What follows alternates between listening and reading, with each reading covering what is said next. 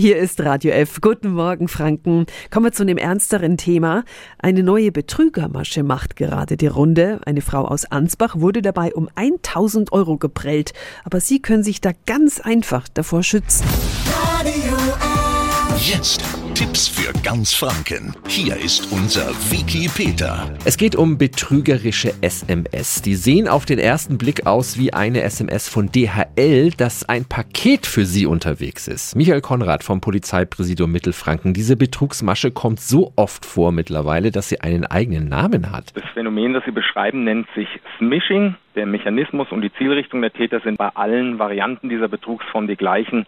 Letztlich möchten die Täter auf vertrauliche Daten zurückgreifen. Vorzugsweise sind das Daten zum Online-Banking und sich dann anschließend auf ihre Kosten bereichern. Wann sollten die Alarmglocken denn läuten? Was aus unserer Sicht sehr wichtig ist, ist immer den gesunden Menschenverstand einzuschalten.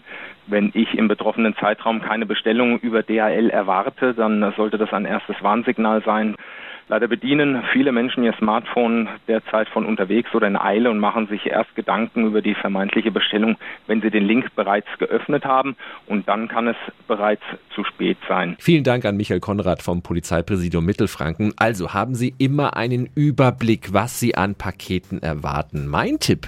Ich führe an meinem Handy eine Liste in den Notizen mit der Überschrift Bestellte Ware. Alle Infos finden Sie auch nochmal auf radiof.de. Tipps für ganz Franken von unserem Wiki Peter. Wiki Peter. Täglich neu im Guten Morgen Franken um 10 nach 9. Radio